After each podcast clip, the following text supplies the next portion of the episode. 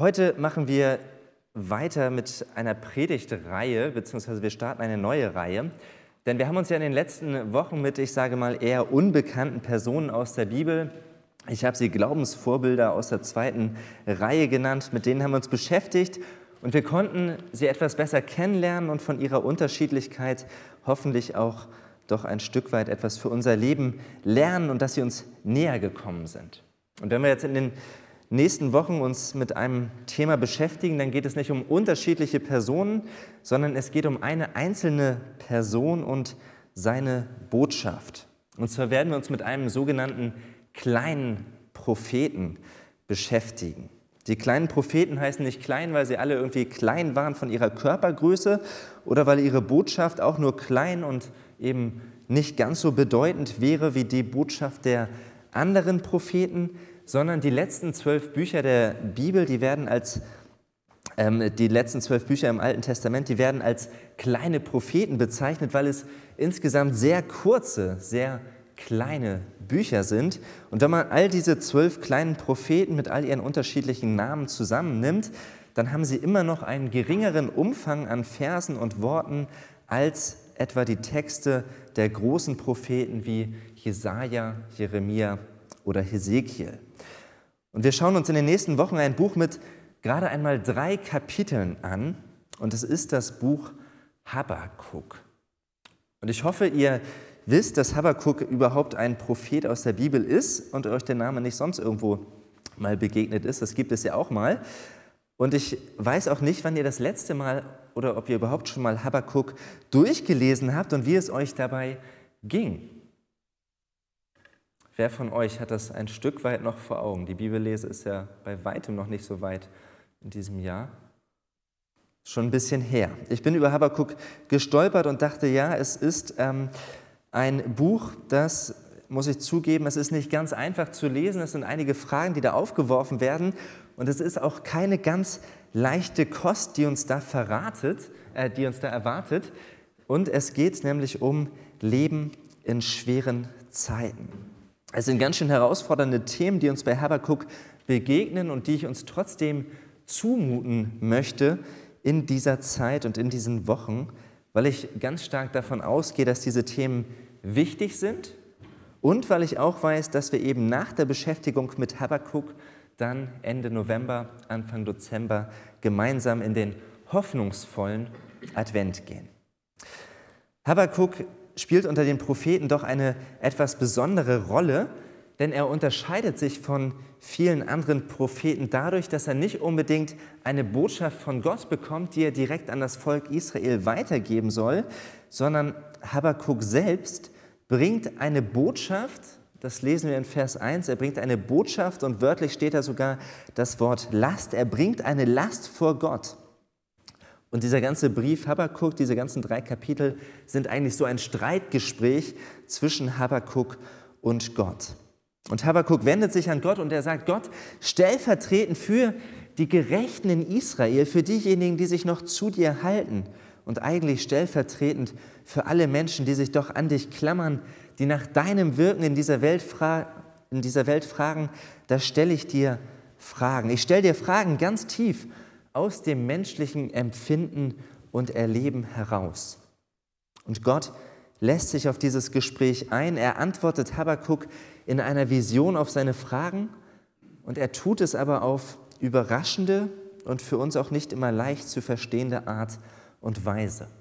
Und wenn wir uns mit Habakkuk beschäftigen, dann kann auch eine Predigt nicht alle Fragen, die ein Text aufwirft, beantworten. Aber ich hoffe doch, dass wir Stück für Stück der Botschaft Habakkuks auf den Weg kommen. Und wir lesen einmal aus den ersten Versen vom Propheten Habakkuk. In Vers 2 lesen wir: Herr, wie lange schreie ich schon zu dir um Hilfe, aber du hörst mich nicht. Überall herrscht Gewalt, rufe ich dir zu, doch von dir kommt keine Rettung. Warum muss ich so viel Unrecht mit ansehen? Und warum schaust du untätig zu, wie die Menschen einander das Leben schwer machen? Unterdrückung und Gewalt, wohin ich blicke, Zank und Streit nehmen kein Ende. Dagegen ist das Gesetz machtlos geworden.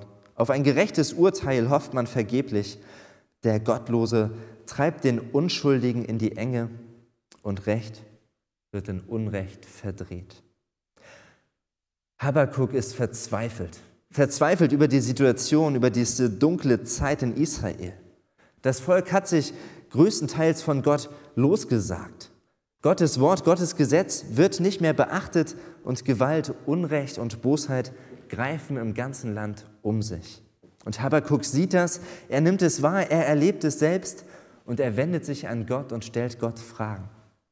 Und das sind Fragen, die jeder Mensch im Laufe seines Lebens auch einmal stellt. Es ist die Wie lange noch Frage und die Warum Frage, die Habakkuk an Gott stellt. Und diese Fragen, die können ganz unterschiedlich aussehen. Diese Wie lange noch Frage kennen wir vielleicht aus ganz unterschiedlichen Gebieten unseres Lebens. Gott, wie lange noch muss ich eigentlich auf einen bestimmten Brief oder einen bestimmten Termin warten, auf irgendein Ergebnis? Gott, wie lange muss ich eigentlich diese Lebenssituation noch ertragen? Den anstrengenden Arbeitskollegen oder den Stress auf der Arbeit, den nervigen Nachbarn, die schwierige Verwandtschaft, die Suche nach einem neuen Job. Gott, wie lange zieht sich das noch hin? Vielleicht auch die Krankheit. Oder wenn wir größer gucken in die Welt, die Ungerechtigkeit, das Leid, das Chaos in dieser Welt. Gott, wie lange noch? Ich glaube, diese wie lange noch Frage, die kennen wir gut. Und das ist ja noch die zweite Frage da, warum? Warum passiert das überhaupt? Gott, warum lässt du das eigentlich zu in meinem Leben und in dieser Welt?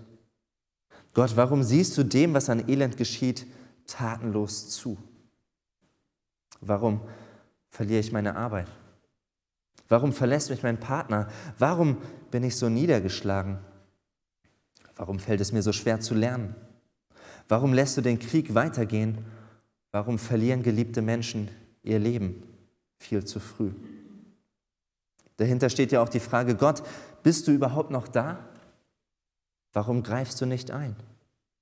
Und ich glaube, diese zwei Fragen, wie lange noch und warum, die beschäftigen uns Menschen. Und wenn wir das Buch Habakkuk ansehen, dann müssen wir allerdings eins feststellen, denn Habakkuk ist kein Hollywood. Drehbuch. Das Buch Habakkuk ist kein Buch, wo es ein bisschen auf und ab geht, wo der Spannungsbogen gut gehalten wird, aber am Ende geht dann doch einfach alles gut aus. Das ist ja manchmal die Erwartung an biblische Bücher, dass am Ende doch das Blatt zum Guten gewandt wird, dass Gott das schon irgendwie regelt. Aber das ist bei der Situation von Habakkuk und bei der Zeit, in der er lebt, das ist nicht der Fall. Und das ist einerseits sehr herausfordernd und wir können schnell dazu übergehen und den ganzen Kontext der biblischen Heilsgeschichte aufspannen. Aber das wird Habakkuk nicht so ergangen sein. Und so ist es zugleich tröstlich auch zu sehen, dass es bei ihm ganz anders verläuft als in Hollywood.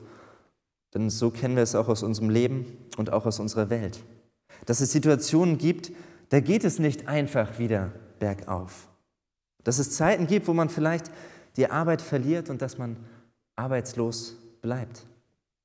Dass man gesund ist, aber plötzlich kommt eine Krankheit, die man auch nicht wieder los wird. Man führt eine gute Ehe, aber dann kommt es zu Konflikten und eine Eiszeit bricht an, die sich eher verfestigt, als dass sie wieder auftaut. Und du stehst da und denkst dir, Gott, wo ist denn jetzt das Happy End? Gott, warum handelst du denn nicht? Und ich weiß nicht, was deine Situation ist, welche Fragen du aktuell an Gott stellen würdest. Warum? Wie lange noch? Und doch ist es sehr wahrscheinlich, dass jeder Mensch in seinem Leben in mindestens eine Situation hineinkommt, wo man eben gar nichts mehr versteht. Wo Leid ins Leben kommt und man die Frage nach dem Warum und dem Wie lange noch stellt für sich. So wie Habakkuk. Und wir wissen auch, dass wir auch als Christen nicht davor bewahrt bleiben, dass es schwere Zeiten gibt. Trotz Kampfgeist, trotz Gottvertrauen und trotz Gebet kann es doch Rückschläge und auch einen nicht guten Ausgang einer Situation für uns geben. Momente und Erlebnisse, wo man Gott nicht mehr versteht, wo es kein Happy End gibt, wo man fragt, Gott, wo bist du und warum und wie lange noch geschieht das Unrecht und Leid, das ich erleben muss oder das ich sehe in dieser Welt. Und Habakkuk hat diese Fragen und er bleibt mit diesen Fragen aber nicht bei sich, sondern er stellt sie Gott. Er geht mit seiner Last zu Gott, mit all dem, was er nicht versteht. Und wenn wir uns mit Habakkuk beschäftigen, dann lernen wir durch ihn auch einiges über den Umgang mit diesen Fragen, die wir als Menschen haben. Wie wir in so einer Situation reagieren und damit umgehen können. Denn ich glaube, die Frage ist nicht, ob wir das erleben, sondern wie wir damit umgehen. Wie reagierst du, wenn es immer weiter bergab geht, wenn das Leben immer schwerer wird? Und was machen schwierige Umstände mit deiner Beziehung zu Gott? Manche tun sich schwer damit und sagen, darf ich eigentlich so mit Gott reden? Darf ich ihn eigentlich anklagen, ihm diese Warum und wie lange, wie lange noch Frage überhaupt stellen? Wer bin ich denn, dass ich so zu Gott sprechen darf? Ist das nicht vermessen? Aber wenn wir in die Bibel schauen, dann sehen wir, dass es sehr wohl erlaubt ist, ja, dass es sogar gut ist, diese Fragen zu stellen, dass wir sie nicht nur für uns behalten. Gerade im Alten Testament wird das immer wieder deutlich, wie zahlreiche Psalmen davon handeln, dass der Beter Gott nicht versteht, dass er Gott anklagt, so wie eben in Psalm 6, was wir gehört haben in der Textlesung. Auch das Buch Klagelieder hat seinen Namen nicht von irgendwoher. Das Buch Hiob oder der Prophet Jeremia, das führt uns aus und da wird ganz klar darüber geredet, wie ganz große Fragen gestellt werden an Gott, wie kein Blatt vor den Mund genommen wird, sondern wie Menschen sich voller Klage und Frage an Gott wenden. Und wir wissen ja selbst von Jesus Christus, vom Sohn Gottes, der am Kreuz fragt, mein Gott, warum hast du mich verlassen? Und ich glaube, so wird eins ganz deutlich, ja, wir dürfen und ich denke sogar, wir sollen diese Fragen stellen. Wir dürfen unsere Sorgen und das, was uns bewegt, die Spannungen, die uns herausfordern, es mit Gott in Einklang zu bringen in unserem Leben und in unserem Blick auf die Welt, die Probleme unseres Lebens, die dürfen wir vor Gott bringen. Nicht nach dem Motto, ach Gott, du weißt doch eh, was los ist und tu doch was, sondern wir dürfen und sollten offen und ehrlich vor ihm sein, ihm unser Herz ausschütten, auch wenn wir ihn damit anklagen und ihm schwere Fragen stellen. Warum er das zulässt und wie lange das noch dauert. Und ich finde es ganz spannend, wenn wir diese Warum-Frage und auch die Wie lange noch Frage stellen, dann offenbart das etwas über unser Bild von Gott. Denn wenn wir diese Fragen haben und wir sie zu Gott bringen, dann gehen wir damit ja doch auch implizit von zwei Dingen aus. Wir gehen nämlich erstens davon aus, dass Gott doch ein Gott ist, der uns Menschen liebt und der uns zugewandt ist. Weil wir von Gottes Liebe ausgehen, erwarten wir eine Antwort von ihm, warum wir Leidvolles erfahren. Weil es irgendwie nicht zu seinem Wesen passt, wie wir ihn kennen oder wie wir ihn kennengelernt haben. Und das andere ist, dass wir mit dieser Frage, warum und wie lange noch, dass wir implizit auch davon ausgehen, dass Gott allwissend und allmächtig ist. Dass Gott von unseren Problemen weiß, aber dass er auch weiß, wie lange wir das noch durchmachen, wie lange das noch andauert. Und mehr noch, dass er doch sogar allmächtig ist, um die Lage auch zu verändern. Denn wenn Gott das nicht wäre, dann bräuchten wir doch gar nicht fragen, warum und wie lange noch. Dann machen die Fragen keinen Sinn, wenn er nichts ändern könnte. Oder wenn er eben eh kein liebender Gott ist, dann wären die Fragen bei ihm doch an der falschen Adresse.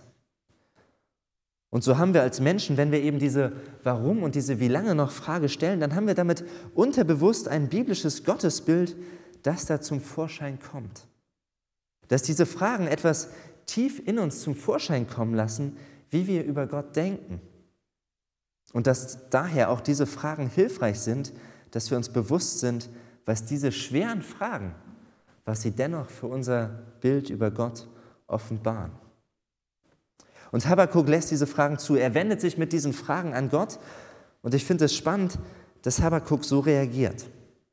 Denn er hätte ja auch ganz anders reagieren können. Er hätte sich von Gott abwenden können, indem er sagt, Gott, wenn ich mir das so ansehe, was hier passiert und was du alles zulass, zulässt, Gott, wenn du nicht eingreifst, dann bist du ein machtloser Gott. Gott, dann bist du doch kein gerechter Gott, auch kein liebender Gott bei all diesem Leid in der Welt und was da an Unrecht passiert. Gott, wenn du nichts tust, dann bist du grausam und ich will gar nichts mehr mit dir zu tun haben. Sich von Gott abwenden, wenn Leid ins Leben kommt, ist eine denkbare Reaktion für unser menschliches Leben. Oder Habakkuk hätte auch versuchen können, seine Fragen und Zweifel zu unterdrücken. Dass er sie zurückdrängt aus Angst davor, gar keine zufriedenstellende Antwort zu bekommen. Wenn er Gott fragt, warum er das zulässt, aber am Ende seiner Fragen gelangt er vielleicht gar nicht zu Gott, sondern er landet vielleicht irgendwo im Nichts oder bei der Sicht, dass Gott gar nicht so gut ist, wie er dachte, dass die Antwort auf seine Fragen für ihn unangenehm werden könnten und dass er sich deshalb dafür entscheiden könnte, seine Fragen und Zweifel zu unterdrücken, die ganze Spannung dieser Situation vom Leid in der Welt zu leugnen, dass ein guter und liebender Gott so viel Unheil in seinem Volk zulässt. Aber ich glaube, wenn wir Menschen versuchen, unsere Zweifel und unsere Fragen zu unterdrücken, dann gärt das leider immer stärker vor sich hin. Und es wird doch auf die eine oder andere Weise seinen Weg an die Oberfläche finden. Und trotzdem, sich von Gott abwenden oder seine Zweifel zu unterdrücken, das sind Wege, die sehr viele Menschen einschlagen, wenn Leid in ihr Leben kommt. Und da kommen wir auch ganz von selber drauf, dass wir als Menschen so reagieren können, wenn es schwer wird. Aber für so eine Reaktion brauchen wir Habakkuk nicht. Und Habakkuk zeigt uns einen anderen Weg auf. Trotzdem, was Habakkuk in seinem Land an Unrecht und Bosheit sieht, was er selbst erfährt, trotzdem hält er an Gott fest und er bringt seine Fragen vor Gott. Er wartet darauf, dass Gott ihm antwortet. Er sucht Gott auch in den schweren Zeiten seines Lebens. Das ist die ganz große Einladung von diesem ersten Text aus Habakkuk. Und das Wunderbare ist, Gott hört, Gott wendet sich Habakkuk zu und er antwortet ihn. Das Gespräch mit Gott bringt Habakkuk nicht in eine Einbahnstraße, sondern Gott antwortet ihm durch eine Vision und das lesen wir ab Vers 5. Da antwortet Gott, seht euch einmal unter den Völkern um. Ja, schaut genau hin und ihr werdet aus dem Staunen nicht mehr herauskommen. Was ich noch zu euren Lebzeiten geschehen lasse, würdet ihr nicht für möglich halten, wenn andere es euch erzählen. Ja, so muss es doch sein. Ich warte ein bisschen, ich wende mich an Gott und dann macht Gott etwas, das man sich nicht vorstellen kann. Er macht was Großartiges, er wird eingreifen. Endlich wird es bergauf gehen. Alle Völker sollen erkennen, was Gott tut. Wow, das wird Habakkuk gut tun, was Gott plant. Das ist doch eine tolle Antwort von Gott dass Gott so großartig reagieren wird. Gut, dass Habakkuk sich an Gott gewandt hat. So könnte es Habakkuk hier nach Vers 5 gegangen sein. Er wird gehofft haben, dass Gott Recht und Gerechtigkeit wiederherstellt in Israel, dass das Volk sich Gott endlich wieder zuwendet und dass Gott einen starken und treuen König beruft, einen König, der nach ihm fragt, der ihm treu ist. Und das könnte doch sein, dass Gott es tatsächlich vollbringt, wenn wir hier Vers 5 lesen. Aber dann führt Gott näher aus, was er vorhat. Denn schon bald lasse ich die Babylonier zu großer Macht gelangen, dieses grausame und von Kampflust getriebene Volk. Ihre Truppen durchstreifen die ganze Welt und reißen ein Land nach dem anderen ein. Sie verbreiten Furcht und Schrecken, sie herrschen mit Gewalt und schaffen sich ihr eigenes Recht. Ihr einziges Ziel ist Blutvergießen, unaufhaltsam rasen sie vorwärts. Sie nehmen ihre Feinde gefangen, wie man Sand zusammenschaufelt. Über die Festung ihrer Gegner lachen sie nur. Sie schütten einen Belagerungswall auf und nehmen sie ein. Dann ziehen sie weiter wie ein Wirbelwind, jagen sie davon und hinterlassen eine Spur der Verwüstung. Ihre eigene Stärke ist ihr Gott. Gott, was soll das denn? Habakkuk kommt zu ihm mit seinen Fragen und mit seinen Sorgen. Und seine Antwort ist, dass er eines der grausamsten Völker der damaligen Zeit nimmt, die Babylonier, die dabei sind, die Weltherrschaft zu erobern, die die schrecklichen Assyrer zurückdrängen, dass sie kommen und das Volk Israel angreifen und erobern. Gott, das soll eine gute Nachricht sein, wenn ich doch eh schon am Tiefpunkt bin? Wenn ich dich eh nicht verstehe, warum du das zulässt? dass es noch weiter runtergeht? Gott, wie kann denn das sein? Ich bin doch eh schon am Ende. Gott, wieso kommt das jetzt noch dazu? Ich kann doch nicht mehr. Ich hatte gehofft, du bringst das Volk wieder in Ordnung, aber jetzt sagst du, es wird noch schlimmer, es wird so grausam, es wird noch mehr Unrecht herrschen, es wird noch weniger nach dir gefragt werden. Die Babylonier, die haben noch ganz andere Götter, die fragen doch gar nicht nach dir. Sie vertrauen nur auf ihre eigene Kraft. Gott, Was hast du vor? Und hier kommen wir zu einem herausfordernden Punkt. Denn es wird deutlich, Gottes Perspektive ist eine ganz andere Perspektive als unsere menschliche Sicht. Wir meinen ja oft, vielleicht auch unterbewusst, manchmal auch sehr deutlich, dass es doch immer bergauf gehen sollte in unserem Leben. Und ja, wir wissen auch, Täler gehören zum Leben dazu. Auch als Christ wissen wir das. Aber wenn wir dann am Tiefpunkt sind und wenn wir uns an Gott wenden, dann wird es doch wohl bergauf gehen. So muss es doch sein.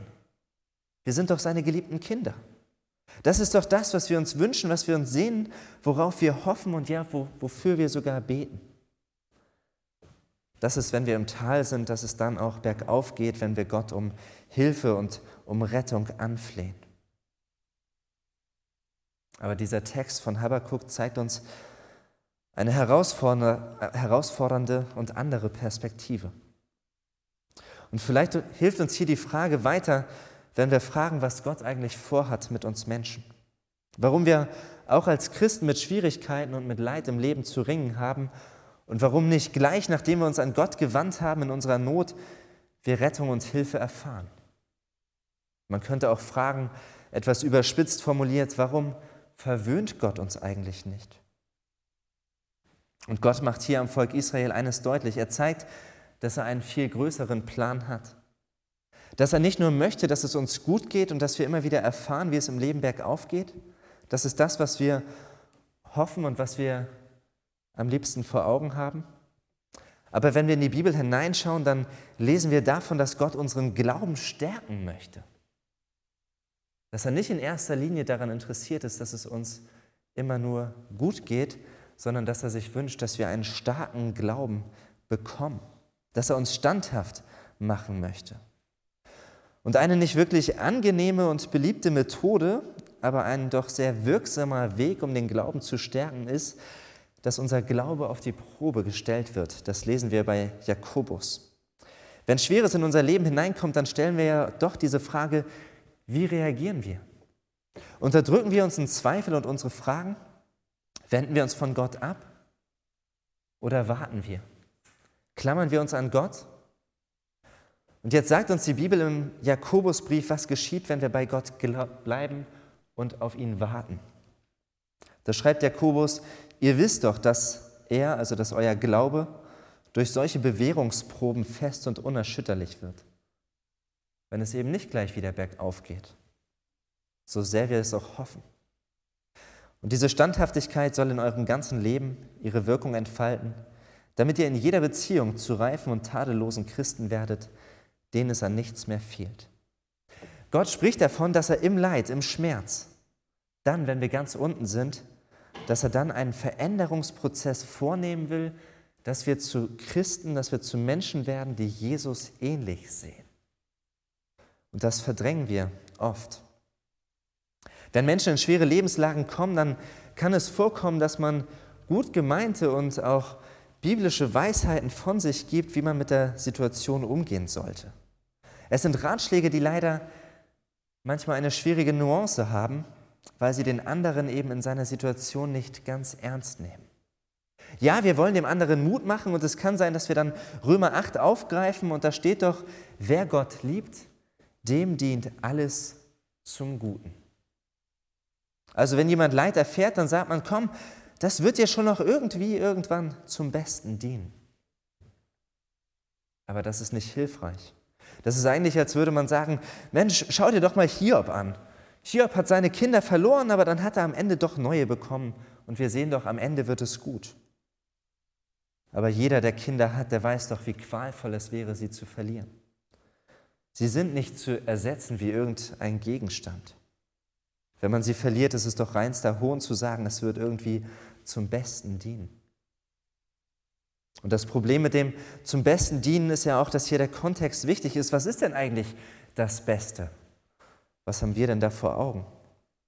Und so lesen wir weiter aus Römer 8 in Vers 29, wen Gott nämlich auserwählt hat, der ist nach seinem Willen auch dazu bestimmt, seinem Sohn ähnlich zu werden, damit dieser der Erste ist unter vielen Brüdern und Schwestern.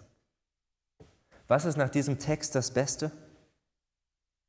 Dass er uns verspricht, wenn wir dranbleiben, wenn wir uns an ihm festmachen, wenn wir bei ihm bleiben, auch wenn Schweres ins Leben kommt, dass wir Jesus ähnlicher werden, im Leid und im Schmerz. Dass es nicht nach dem Motto geht, Kopf hoch, das wird schon wieder. Nein, das ist keine gute Nachricht für jemanden, der durchs Tal hindurchschreitet, sondern vielleicht wird es alles noch viel schlimmer. Aber Jesus sagt uns zu, wenn du an mir dranbleibst, im Leid und im Schmerz, dann werde ich dein Herz, dann werde ich deine Seele und deinen Geist verändern und du wirst mir ähnlicher werden. Und das ist spannenderweise auch das, was Hiob selbst erlebt hat und was er in Kapitel 42, Vers 5 auf den Punkt bringt und sagt, Herr, ich kannte dich nur vom Hören sagen, jetzt aber habe ich dich mit eigenen Augen gesehen.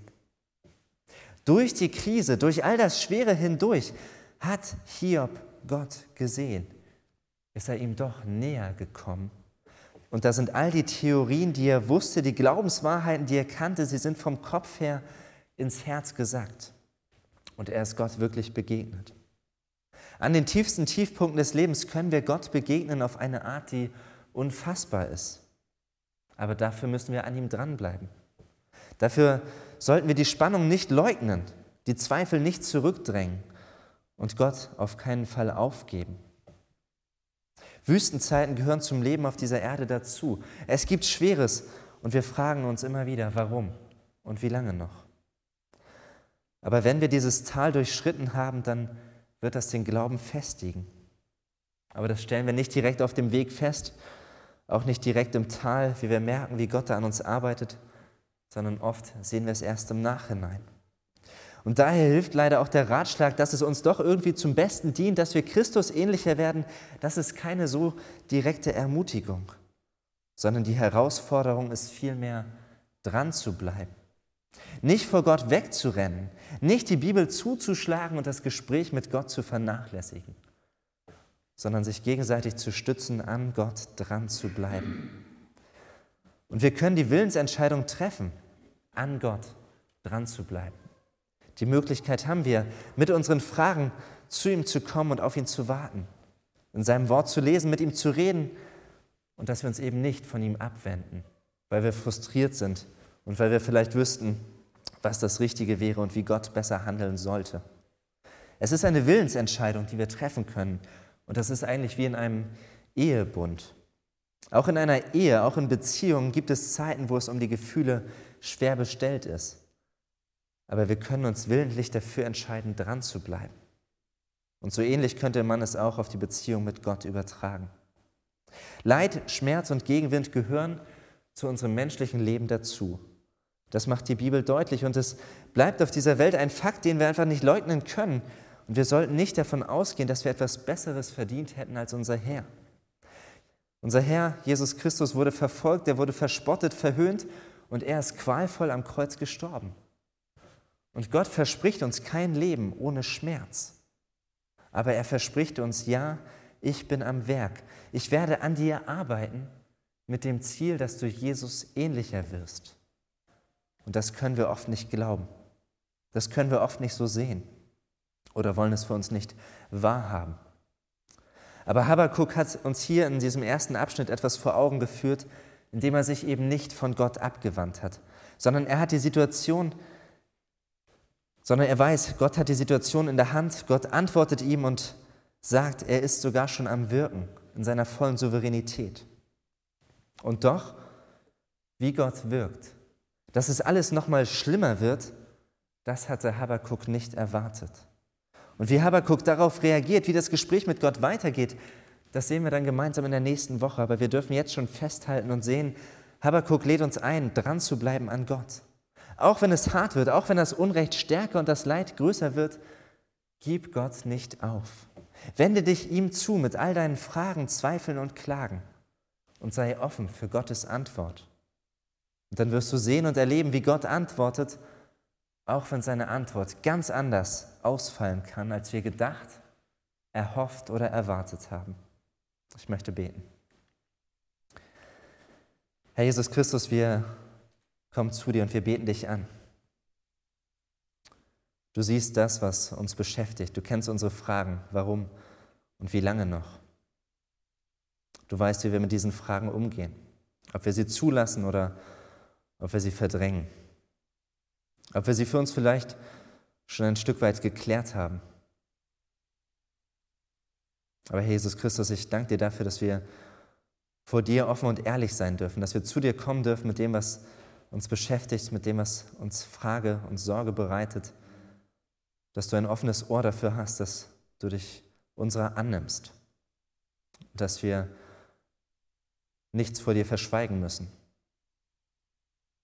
Und Herr Jesus Christus, wir bitten dich auch, dass wir in schweren Zeiten an dir dranbleiben, dass wir nach dir fragen und dass wir offen sind für dein Reden, auch wenn es ganz anders ist und deine Antworten anders ausfallen, als wir es uns manchmal wünschen und erhoffen.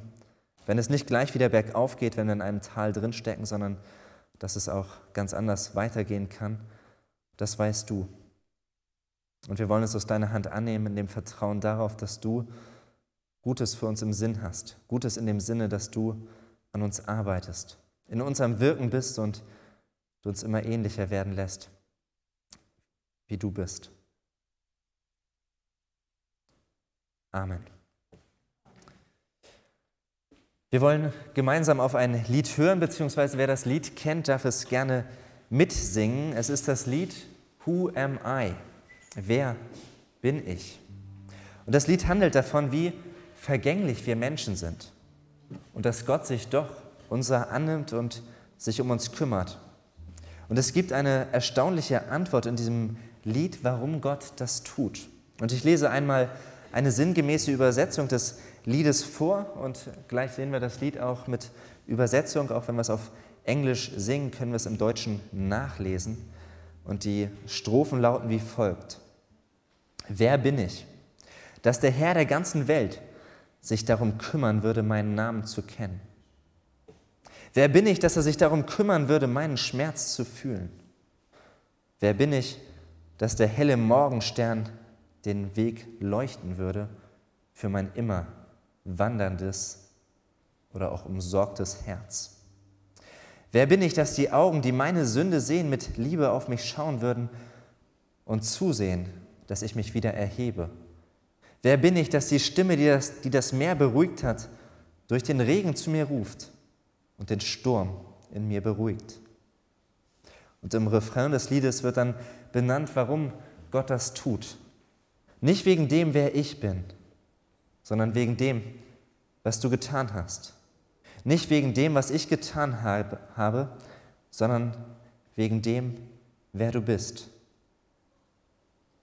Und das meint, deshalb handelst du so an mir. Und im Refrain heißt es dann, ich bin eine Blume, die schnell verblüht. Heute hier und morgen fort. Ich bin wie eine Welle, die im Ozean bricht, nur ein Hauch im Wind. Doch du hörst mich, wenn ich rufe. Herr, du fängst mich auf, wenn ich falle. Und du hast mir gesagt, wer ich bin. Ich gehöre dir.